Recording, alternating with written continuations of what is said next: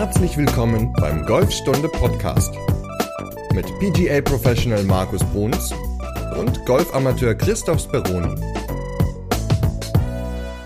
Moin, Folge 80 des Golfstunde Podcasts. Heute geht es um die Lenkkontrolle beim Pitchen. Ja, war jetzt irgendwie doof der Anfang, wenn ich mit Moin direkt starte, weil ich sage ja immer Moin Markus und das hat mich jetzt gerade so irritiert, dass ich es einfach trotzdem nochmal mache. Moin Markus. Ja, hat mich auch gerade ein bisschen irritiert, vor allem das Moin vorneweg.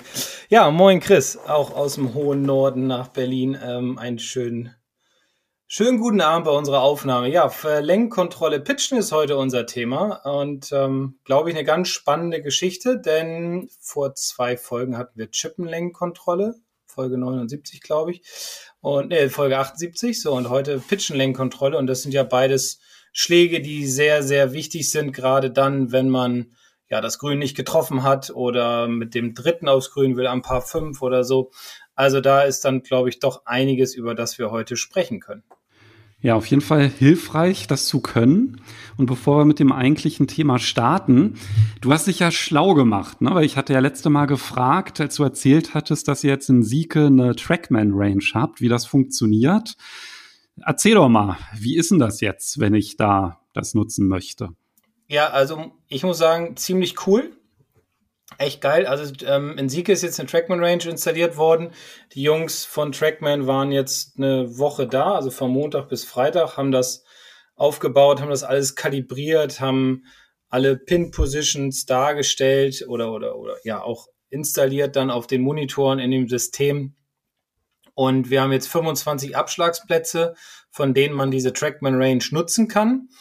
Man muss sich natürlich vorher anmelden, das heißt, man muss sich die Trackman Range App runterladen, dann halt sich einloggen, also anmelden mit seinen, mit seinen Kontaktdaten. Und dann kann man verschiedene Dinge halt auf der Driving Range spielen. Man hat zum Beispiel drei internationale Top-Plätze da. Ich glaube, St. Andrews, Royal St. George's und noch irgendein. Die, die wechseln dann auch immer mal ab und zu. Ähm, irgendwann gibt es dann vielleicht auch mal den Heimatplatz auf dieser Trackman Range, den man dann simultan spielen kann.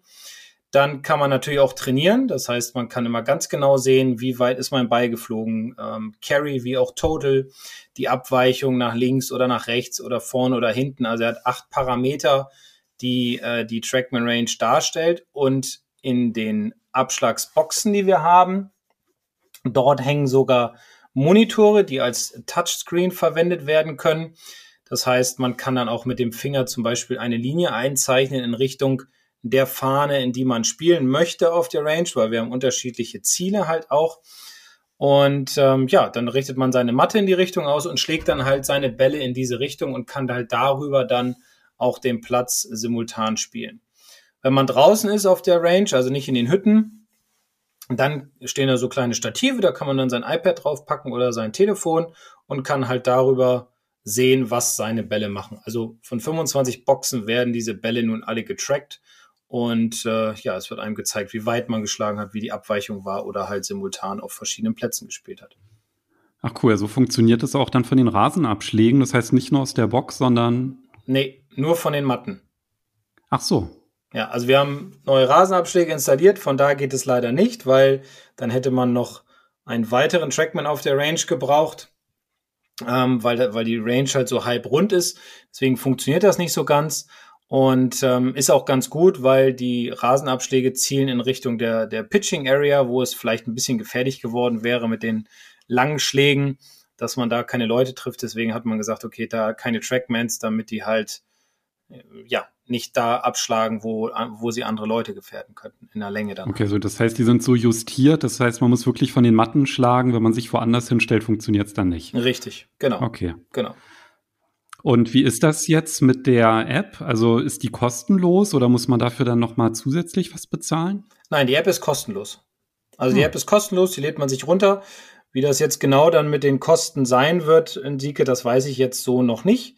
Ähm, wir sind jetzt gerade in einer Testphase, wollen das Ganze mal testen mit Mitgliedern, wie das so abläuft und so weiter. Muss ich ja auch alles einspielen irgendwie. Deswegen, das wird wahrscheinlich noch dauern, bis es da ja genauere Daten gibt für auch Auswärtige, ähm, die gerne bei uns dann halt auf der Range trainieren möchten. Das heißt, aktuell ist es noch so, wenn ich als Gast komme, zahle ich einmal einen Zehner, kann so viele Bälle schlagen, wie ich will und habe dazu auch noch einen Trackman. Jetzt nagelst du mich fest. Ich kann es dir nicht hundertprozentig sagen. Ich will mich da auch nicht aus dem Fenster hängen. Nachher kriege ich Stress mit unserem Clubmanager, wenn er die Folge hört. Äh, ja, reicht ja, wenn du dich aus dem Fenster lehnst, wenn du dich raushängst. Das ist nee, nicht so gut. Nee, ja. lehnen tue ich mich auch nicht, weil ich weiß es nicht. Weil die waren Freitag fertig, Samstag war ich da, Sonntag hatte ich frei, heute Montag hatte ich frei, deswegen, ich werde das jetzt erst diese Woche alles erfahren. Vielleicht, vielleicht auch erst in den nächsten Wochen, deswegen kann ich dazu gar nichts sagen. Dann fragt mal da schnell, dann sagt er, würde sogar jemand aus Berlin kommen, ja, für ja, zum Training. Das wäre schön. Ja. Dann kannst du bei mir immer trainieren, ich kann dir helfen, du kannst Trackman machen und wir können dann auch eine Live-Folge aufnehmen auf der Range. Ja, da musst du aber ganz schön lange da bleiben. Habt ihr auch Flutlicht auf der Range? Ja, oder? ja, haben wir auch. Ja, na, okay, ja. dann geht's ja. Ach, das kriegen wir schnell hin. Deinen Schwung haben wir doch diese Woche auch gut in den Griff gekriegt. Du hast doch trainiert und hast mir am, ich glaube, es war Donnerstag, weil da ist ja mal dein Trainingstag, hast mir dann hast ja auch aufgepasst. Ja, ne? Hast ja auch ähm, mir dann Videos geschickt und ähm, ja, haben wir ja so ein bisschen Online-Coaching gemacht, was dir ja dann wieder ganz gut geholfen hat, wieder in Schwung zu kommen, weil du ja, glaube ich, in deine alte Routine zurückgefallen bist, ne? Ja, äh, so ein bisschen. Eig ja, eigentlich hatte ich ja eher was, was ich bisher äh, noch, also was ich bewusst noch nicht so wahrgenommen habe an, an Fehlbewegungen, weil ich habe ja seit langer Zeit mal wieder mit Video trainiert, also nicht so hier modern mit Trackman wie bei dir, sondern einfach mein Klapperstativ dahingestellt und mein iPhone eingeklemmt und dann mit Zeitlupe ein Video aufgenommen vom Schwung, weil ich mal wieder alleine trainieren war, weil mein Trainingspartner, der ist jetzt gerade im Urlaub und da habe ich natürlich, wenn wir jetzt irgendwie so Zielschießen auf der Driving Range gemacht haben, so in der letzten Zeit, da habe ich dann natürlich nicht irgendwie meinen mein Schwung dann aufgenommen. Das heißt, ich habe das jetzt mal wieder gemacht seit längerer Zeit. Und die Bälle, die hatten halt eine ganz leichte Slice-Tendenz, also ein bisschen rechts gekurvt. Und ich habe dann nicht herausgefunden, woran das lag. Also ich habe da mehrere Sachen kontrolliert. Also mein Lieblingsfehler, ich hatte jetzt nämlich gedacht, dass du darauf angesprochen gespielt hättest. Das ist ja das Aufrichten, dass ich die Körperwinkel nicht so toll halte beim Ausholen. Das war aber eigentlich okay. Also da habe ich dann so eine kleine Linie über den Kopf gemacht und das war jetzt minimal, also alles, glaube ich, so im, im grünen Bereich. Dann habe ich mir so eine Linie gezogen über den Schaft des Schlägers in der Ansprechposition, um zu kontrollieren, ob ich von innen an den Ball komme. Auch das hatte geklappt. Und deswegen konnte ich mir dann nämlich nicht erklären, warum die Bälle dann eine Rechtskurve hatten. Und dann hast du mir ein Video geschickt und ich habe dir geholfen. Genau. Mit der Korrektur, dass dein, dass dein Oberarm sich gelöst hat vom Körper, also dass die Arme und Schläger sehr weit weggingen von der Ideallinie. Was jetzt nicht so die große Auswirkung auf die äh, Flugbahn hat, aber dabei hat sich deine linke Hand praktisch geöffnet. Also du hast die sozusagen das Handgelenk nach oben gedreht, sodass der Handrücken der linke nach oben gezeigt hat. Und dementsprechend war die Kelle offen und der Schläger kam von außen dadurch. Und schwupp war der Slice da. Also von außen oder mit offenem Schlägerblatt? Ja, beides so, ne? Weil die Arme waren ja weg und offenes Schlägerblatt und aber du hast ja dann dein, dein Ball genommen, dein, ähm, ah, wie heißt er? Hilf mir schnell. Tour Striker. Dein Tour Striker Ball genommen und hast dir den ja zwischen die Arme geklemmt dann. Und dann waren die Arme enger dran, der Handrücken zeigte zum Boden und der Schläger kam automatisch ein bisschen mehr von innen. Du hast ja sogar geschrieben, dass du sogar kleine Draws geschlagen hast. Ja, die sind dann ganz schön geflogen. Ja. Ich hatte auch noch dir ein Foto von meinem Griff geschickt, weil das genau. war ja auch immer noch so eine Baustelle. Das war aber auch in Ordnung. Genau. Aber es war wirklich auf dem ersten, dass der von außen, da hatte ich ja extra geschaut, so kurz vorm Treffmoment, und da sah es eigentlich nicht so aus, dass der von außen kam. Ja, minimal. Du hast dann auch mal ein, zwei von unterhalb gehabt, aber ich habe, glaube ich, nur den ersten mir angeguckt, deswegen alles gut. Also wichtig war halt, dass der Arm dran war und dein linkes Handgelenk dementsprechend mehr nach unten gezeigt hat. Also von daher hat sich der Draw dann ja dann eingestellt oder ist dann zustande gekommen. Und ich glaube, es war nur einmal, dass du so leicht von außen gekommen bist und von daher die anderen waren ein bisschen unterhalb. Also alles in Ordnung, solange es sich verbessert. Ja, falls ihr das selber mal beurteilen wollt, ich habe das Ganze auch online gestellt im Golfstunde-Blog, verlinke ich dann auch noch in der Podcast-Beschreibung.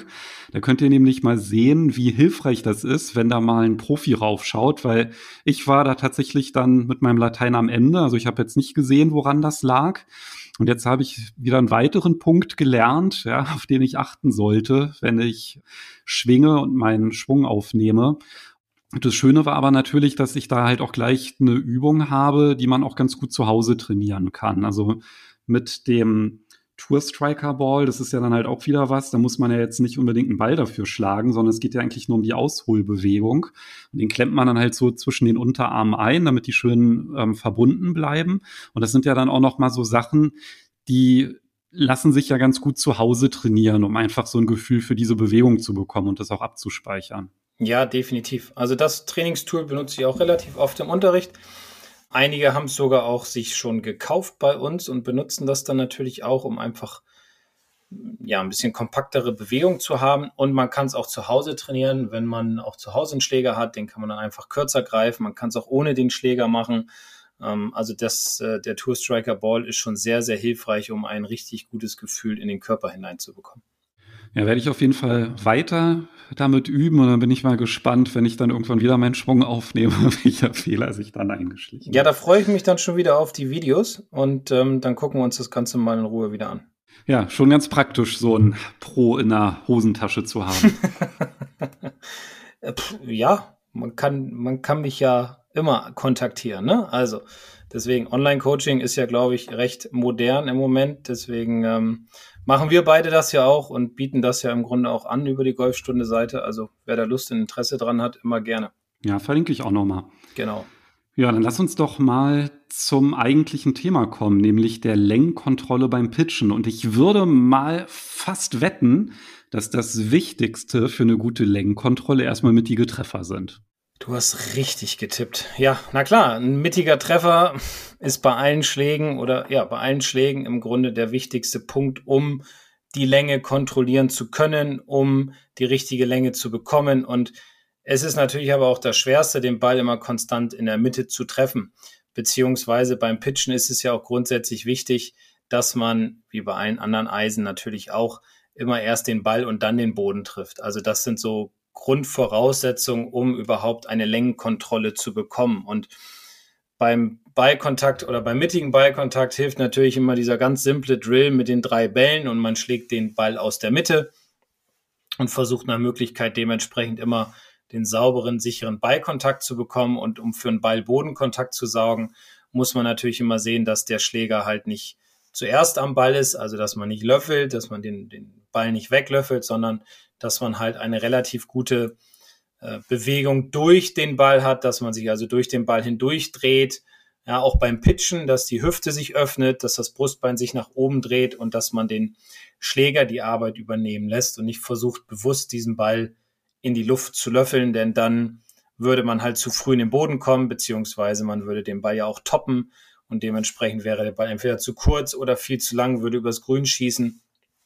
Also das wäre dann schon sind schon somit die zwei wichtigsten Punkte, halt die Mittigkeit des Treffens und immer den sauberen Ball-Bodenkontakt zu bekommen. Genau, und wer sich da nochmal mit der Technik ein bisschen äh, intensiver auseinandersetzen möchte, in Folge 76, da haben wir über die häufigsten Fehler beim Pitchen gesprochen, verlinke ich auch nochmal in der Podcast-Beschreibung, beziehungsweise einfach in der Podcast-App ein paar Folgen zurückgehen. Und dann könnt ihr euch das anhören. Aber angenommen, ich habe jetzt halbwegs mittige Ballkontakte beim Pitchen, ich finde das halt ziemlich schwierig. Also weil beim Chip, beim Chippen, da hatten wir ja vor zwei Folgen drüber gesprochen, da habe ich ja wirklich eine sehr kleine kontrollierte Bewegung und beim Pitchen ist ja schon mal ein bisschen mehr Action.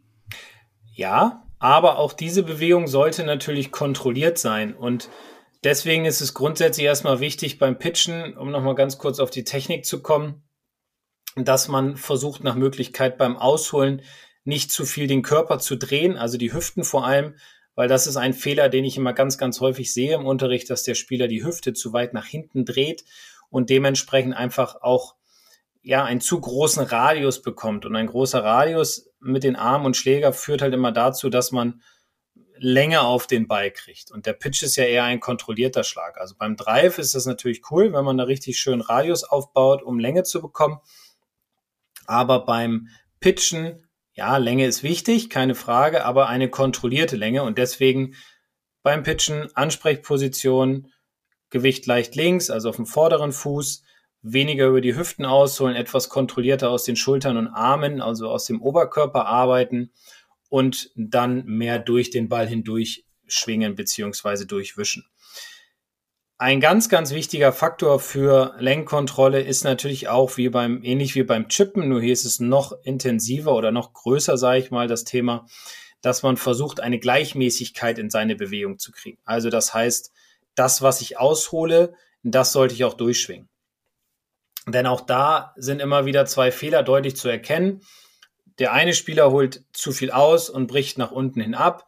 Der andere Spieler holt zu wenig aus und versucht dann über den gesamten Körper beziehungsweise hauptsächlich über die Handgelenke sehr viel Schwung noch auf den Ball zu kriegen und wundert sich dann, dass da auch schlechte Kontakte sind beziehungsweise der Ball zu weit oder zu kurz fliegt. Deswegen Ansprechposition wichtig, hatten wir in der äh, letzten oder vorherigen Folge oder in einer vorherigen Folge ja schon drüber gesprochen. Und ähm, diese Gleichmäßigkeit muss man sich halt antrainieren dass man sagt, okay, ich hole jetzt, sagen wir mal, hüfthoch aus mit den Händen und schwinge halt auch hüfthoch durch. Natürlich dann im Durchschwung mit der Körperrotation, um halt Geschwindigkeit auf den Ball zu kriegen. Denn Beschleunigung findet immer durch den Ball hindurch statt. Was ich immer ganz hilfreich finde, ist, dass man dann halt auch beim Ausholen das Gewicht auf dem vorderen Fuß lässt. Ja. Weil das führt ja dann halt auch dazu, dass man dann halt nicht zu sehr dann mit dem Unterkörper dann rotiert und ja dann halt auch einfach diese kontrollierte Bewegung hinbekommt. Ganz genau, ja. Also deswegen Gewicht 60 Prozent links beim Ansprechen da auch lassen, um dann am Ende halt seine 90, 95 Prozent auf dem linken Fuß zu haben oder 80, wie auch immer groß der Radius ist. Ähm, ja, ganz wichtiger Tipp, definitiv. Aber kommen wir mal zur Schlägerwahl beim Pitchen. Was würdest du sagen? Was ist empfehlenswert mit, wenn wir jetzt vom Standard-Pitch, also jetzt nicht irgendwie eine Speziallage, wie groß sollte das Repertoire sein? Welche Schläger da zum Einsatz kommen? Zwei bis drei Schläger. Also Lob Wedge, Sand Wedge, Gap Wedge. Gut, manche benutzen auch einen Pitching Wedge, kommt natürlich immer auf die Spielstärke drauf an und wie weit man so mit seinen Bällen schlägt. Ganz klar, aber für mich ist Pitchen eigentlich eher ein Bereich mit den Wedges. Dann nehmen wir das Pitching Wedge jetzt mal raus. Also das heißt Lob Wedge, Sand Wedge und Gap Wedge. Das sind für mich eigentlich die Schläger, mit denen ja, mit dem man pitchen sollte. Jetzt sagen viele vielleicht, ja, Lob Wedge. Ich so, ja, aber Lob Wedge ist auch ein Schläger, den man auch zum Pitchen benutzen kann. Jetzt nicht aus jeder Position unbedingt, aber zum Beispiel um ein um einen Schlag über einen Bunker zu machen, der relativ schnell liegen bleiben soll oder wo die Fahne kurz gesteckt ist oder so. Also das Lob Wedge ist schon ein Schläger, den ich empfehlen würde, in der Tasche zu haben.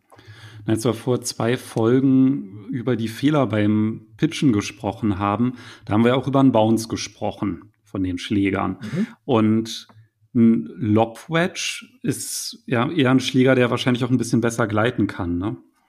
Ja, genau. Und wird ja auch gerne so aus dem Bunker halt benutzt. Welchen Bounce der Spieler jetzt da tatsächlich braucht, hängt natürlich immer auch vom Spieler beziehungsweise von dem Heimatplatz ab, ob der Platz hart ist, ob er weich ist, ob, ob er sehr nass ist, ob er sehr trocken ist. Das ist immer schwierig dann natürlich jetzt so hier in der Folge darzustellen, welchen Bounce man braucht. Also da sollte man sich grundsätzlich beraten lassen. Aber beim Lob Wedge ist es halt so, ist auch eher so, ein so ein Gleiter, ja, ähm, womit man halt versucht, den Ball, ich sage mal, wegwischen, also noch extremer wegzuwischen als jetzt mit dem, mit dem Sandwedge und dementsprechend, um dementsprechend halt auch guten Spin auf den Ball zu bekommen und den Loft nutzen zu können.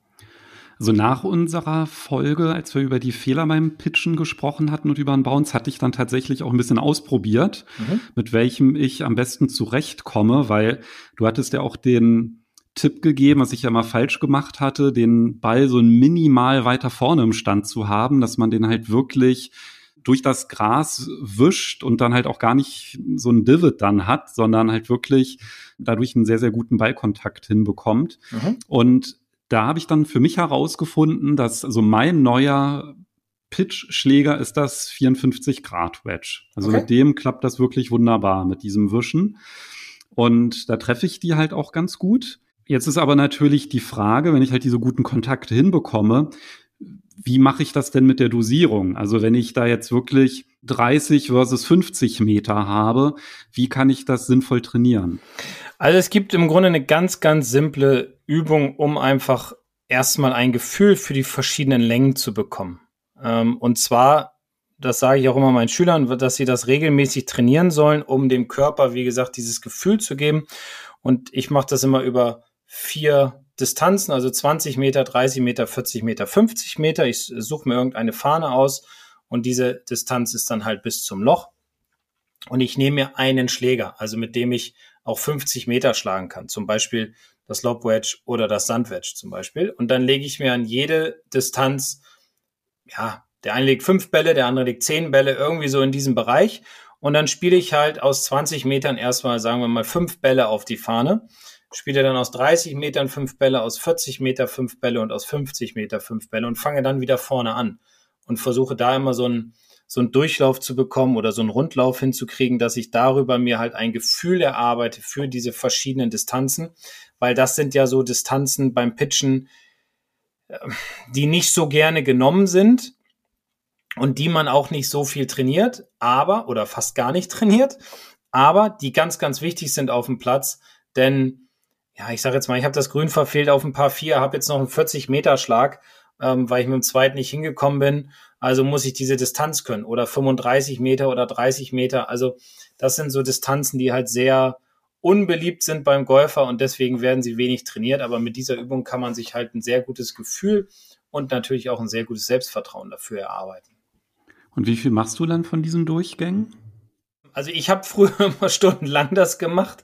Da habe da so zwei bis drei Stunden gestanden, um ein Gefühl dafür zu bekommen. Hat sich dann auch irgendwie bemerkbar gemacht im positiven Sinne. Weiß ich nicht. Also wenn man sagt, ich will jetzt eine Stunde pitchen, dann kann man diese Übung eine Stunde lang machen. Ist vielleicht dann ähm, nach dem dritten, vierten Mal ein bisschen langweilig. Dafür habe ich dann auch noch zwei, drei weitere schöne Übungen. Aber auf der anderen Seite, wenn man anfängt, um eine Längenkontrolle zu kriegen, sollte man halt wirklich relativ viel diese Distanzen trainieren, weil die halt auch viel auf dem Platz vorkommen. Also ich will jetzt mich nicht festlegen und sagen, okay, man sollte immer eine Stunde diese Übung machen, weil dem einen ist es zu viel, der andere findet es geil. Also weiß ich nicht. Vielleicht jede Distanz, sagen wir mal, jede Distanz dreimal auf jeden Fall. Also dass man irgendwie 15 bis 30 Bälle geschlagen hat pro Distanz. Und dann hast du ja auch gesagt, alles mit dem gleichen Schläger, dass man sich da auf einen festlegt, um dann halt genau dieses Gefühl sich zu erarbeiten für die genau. Ausholbewegung dann. Also ich vermute mal nicht durch eine Variation des Schwungtempos, sondern eher durch den Aus, aus durch die Ausholbewegung. Richtig, oder? genau. Man kann es dann ja auch mal probieren mit einem anderen Schläger gar keine Frage, um dann einfach mal rauszufinden, liegt mir der vielleicht besser. Also ich sag mal, ich würde jetzt mit dem Lobwedge anfangen und würde dann merken, okay, irgendwie verliere ich so ein bisschen die Kontrolle bei den längeren oder bei den kürzeren, dann nehme ich halt mal einen Sandwedge, probiere das damit und auch mal mein Gapwedge, probiere das damit. Da hat ja jeder so ein bisschen seine Vorlieben und kann sich da definitiv besser drauf einstellen. Ich würde diese Distanzen, spiele ich jetzt persönlich immer alle mit dem Sandwedge. Wenn es ein normaler Standard-Pitch ist. Und ich habe auch einen ja, 54 würde ich dann auch Grad mal Watch. ausprobieren, genau. Ich habe auch meinen 54er ja. und ich kann mir auch vorstellen, dass es dann auch Distanzen gibt, bei denen man dann halt merkt, hm, jetzt komme ich mit der Ausholbewegung nicht so ganz hin. Ja? Also die Distanz, die ist vielleicht ein bisschen, da muss ich zu viel Kraft gefühlt rein äh, legen. Das heißt, da könnte man dann halt auch gucken, dass man dann halt mit einem Gap Wedge oder mit einem Pitching Wedge dann guckt, dass man diese ähm, Distanz hinbekommt. Hat natürlich einen Einfluss dann aufs Rollverhalten des Balles, aber ja. Zumindest ist das, glaube ich, auch noch mal so eine Option, dass man dann halt nicht in so einer Lage ist, dass man sagt, ja, jetzt mit den 50 Meter schaffe ich gerade mal so mit dem Sandwich, dann sollte man da vielleicht dann eher einnehmen, bei dem die Ausholbewegung ja nicht ganz so groß ist. Ne? Genau, es soll ja kein Kampf und Krampf werden. Ne? Deswegen fängt man erstmal mit einem Schläger an, um zu sehen, wie weit schaffe ich es mit dem jeweiligen Schläger. Und dann kann man ja in der Übung auch gerne variieren, ist ja überhaupt kein Problem. Es soll ja am Ende für den Spieler halt das positive Ergebnis rauskommen. Und man soll jetzt nicht da stehen und sagen, oh, jetzt muss ich hier 50 Meter oder 60, wie auch immer, mit dem, mit dem Sandwedge schlagen und man schafft das normalerweise gar nicht. Also das ist, dann nimmt man halt sein Gapwedge. Ist ja auch überhaupt kein Problem.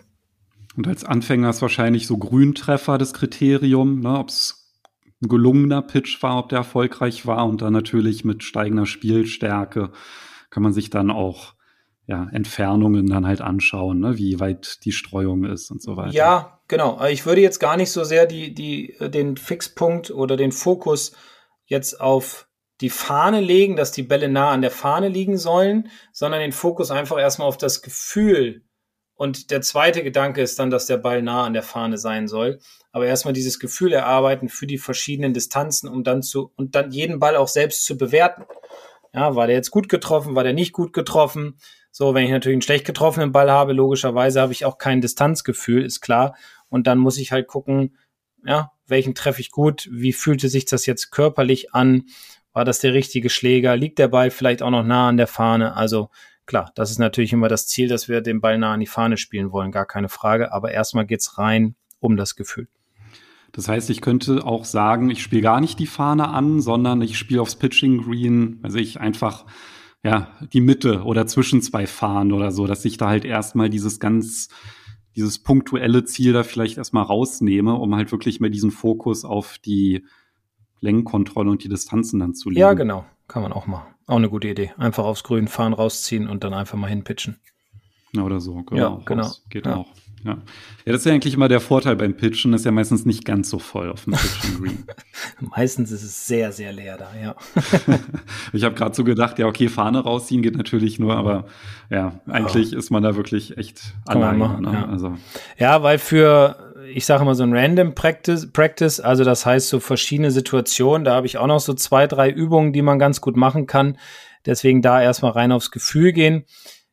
Es ist irgendwann natürlich ein bisschen stupide, gar keine Frage. Deswegen ist es zum Beispiel auch mal ganz interessant, ähm, ja, andere Situationen durchzuspielen, wenn man sich ein Gefühl erarbeitet hat.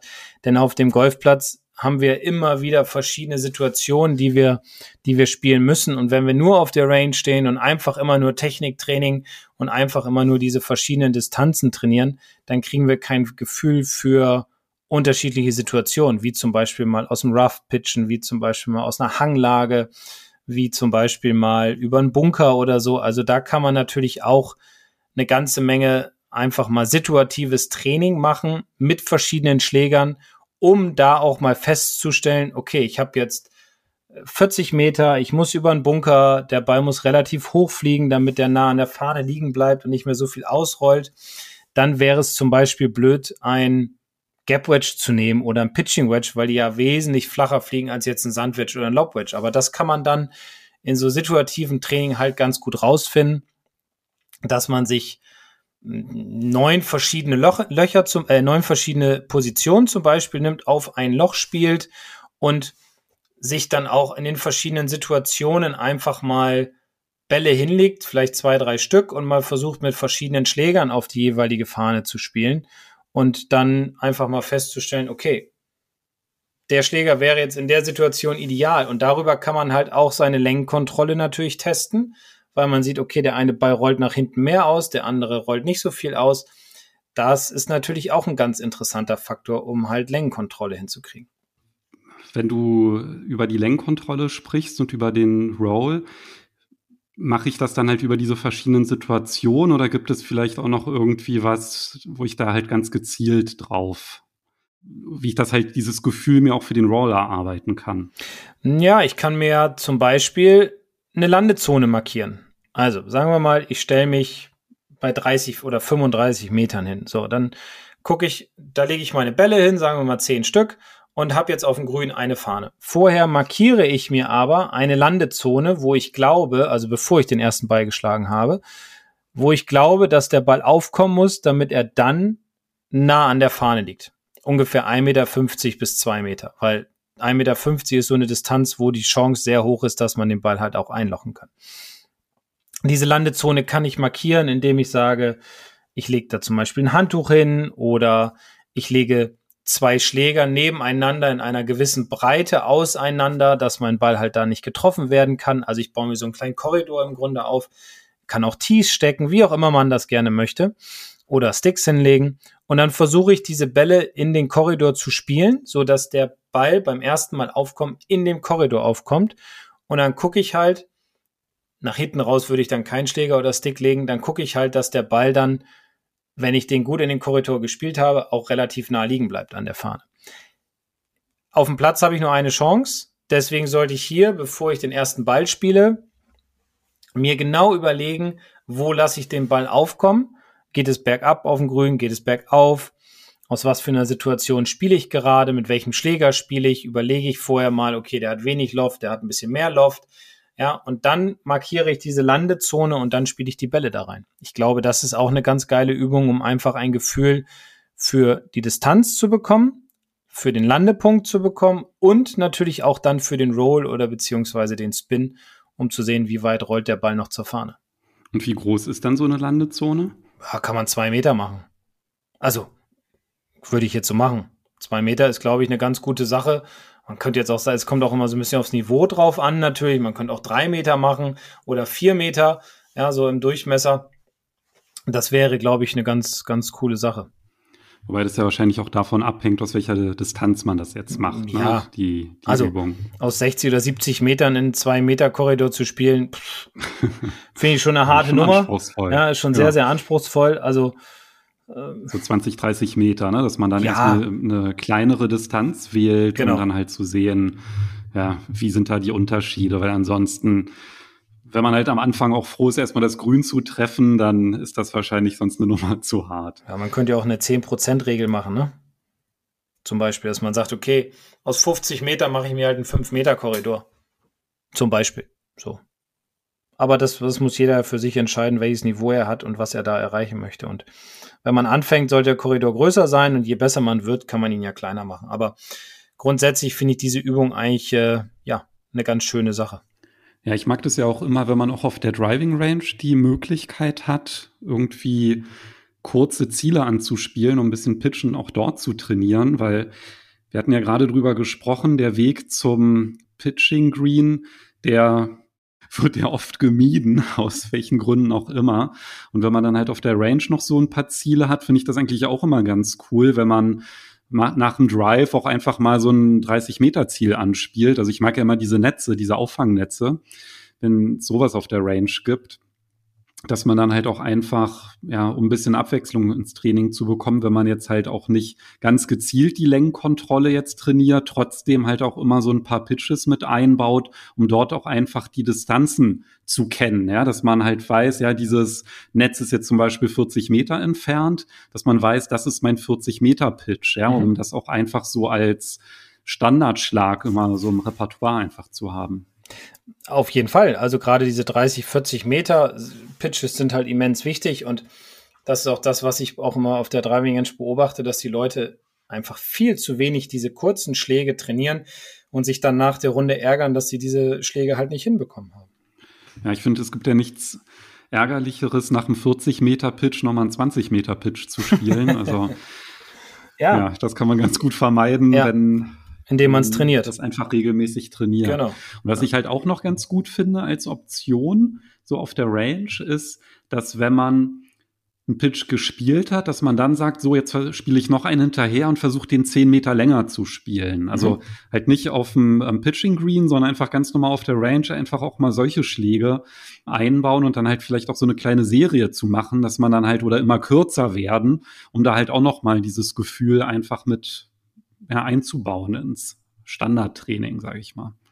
Ja, definitiv. Also so, so Korridore wieder treffen, ne? So auf dem Grün, einfach um, um verschiedene Längen darzustellen für sich selbst. Also ich glaube, da gibt es eine ganze Menge Variation in der Längenkontrolle. Man kann auch aus einer Position, wir haben zum Beispiel im Pitching-Grün, da haben wir äh, fünf Fahnen draufstehen. Und wenn man sagt, aus 20 Metern von der Grünkante entfernt spiele ich jetzt fünf Bälle.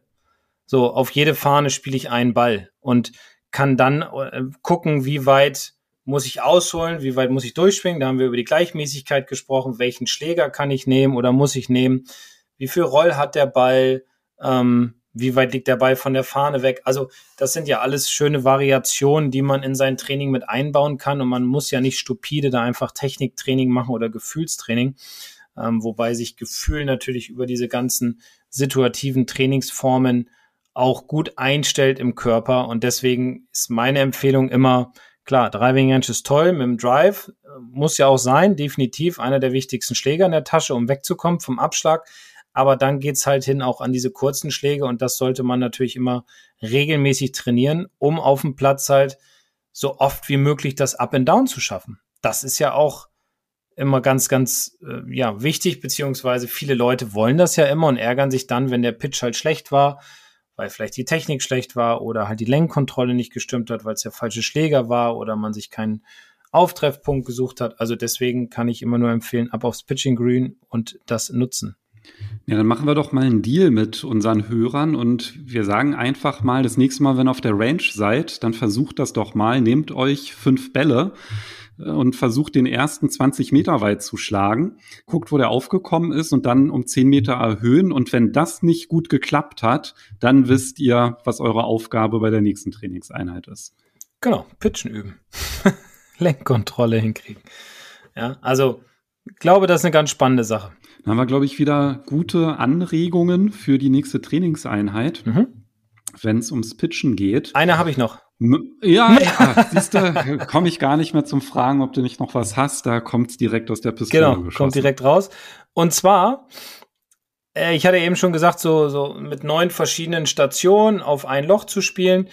Das kann man auch noch andersweitig machen, indem man sagt, okay, ich nehme mir neun verschiedene Situationen vor, suche mir drei schwere, drei mittlere und drei leichte Situationen aus und pitche dann den Ball an die Fahne und spiele auch zu Ende. Also das heißt mit Patten. Das ist auch nochmal ein ganz nettes Spiel. Kann man auch mit verschiedenen Schlägern pitchen. Man hat verschiedene Längen, man hat verschiedene Situationen. Also man bringt da alles so mit rein. Und das Patten kommt auch noch mit hinzu. Das heißt, man will den Pitch natürlich auch nah an die Fahne spielen, um die sogenannte Up and Down zu schaffen.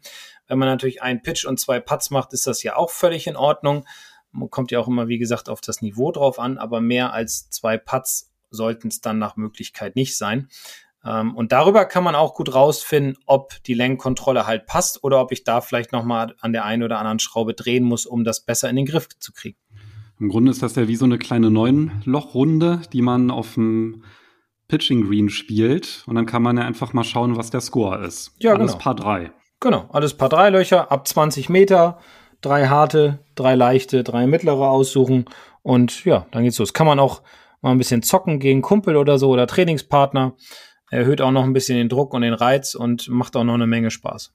Ja, ist, glaube ich, auch der Effekt, das hatten wir ja auch beim Chippen gesagt, wenn man dann halt wirklich mal das Grün betritt und dann den Putt spielt, dann nimmt man vielleicht wahr, dass der Ball dann doch nicht ganz so nah an der Fahne liegt, wie das von weiter weg aussah. Ja. Und ich glaube, das ist halt auch nochmal wichtig, dass man da dann halt auch wirklich auch dieses, trägt ja auch wieder zum Gefühl bei, ja, dass man halt weiß, aha, naja, war jetzt doch irgendwie ein 15 Meter Putt, den ich spielen musste, obwohl man vielleicht mit dem Pitch auch einfach super zufrieden war, weil der irgendwie gleich neben der Fahne aufgekommen mhm. ist. Aber dass man dann halt sieht, naja, da ist ja noch ein ordentliches Stück gerollt. Mhm. Genau, und deswegen kann man ja auch dann da rausfiltern für sich, okay, der müsste beim nächsten Mal ein bisschen kürzer aufkommen, damit er dann näher wieder an der Fahne liegt. Ja, super, dann sind wir jetzt aber wirklich durch, oder? Ja. Worum geht es denn dann in Folge 81? Um die vier wichtigsten Schläger im Golfbag, beziehungsweise um die vier Schläger, mit denen man eine Golfrunde bestreiten könnte. Uh, na, ich wette mal, der Putter ist dabei. Oh ja, der ist dabei. Welche drei anderen Schläger das sind, das erfahren wir dann nächste Woche. Genau, darüber reden wir nächste Woche und äh, ja, wir wollen ja ein bisschen Spannung aufbauen. Uiuiui.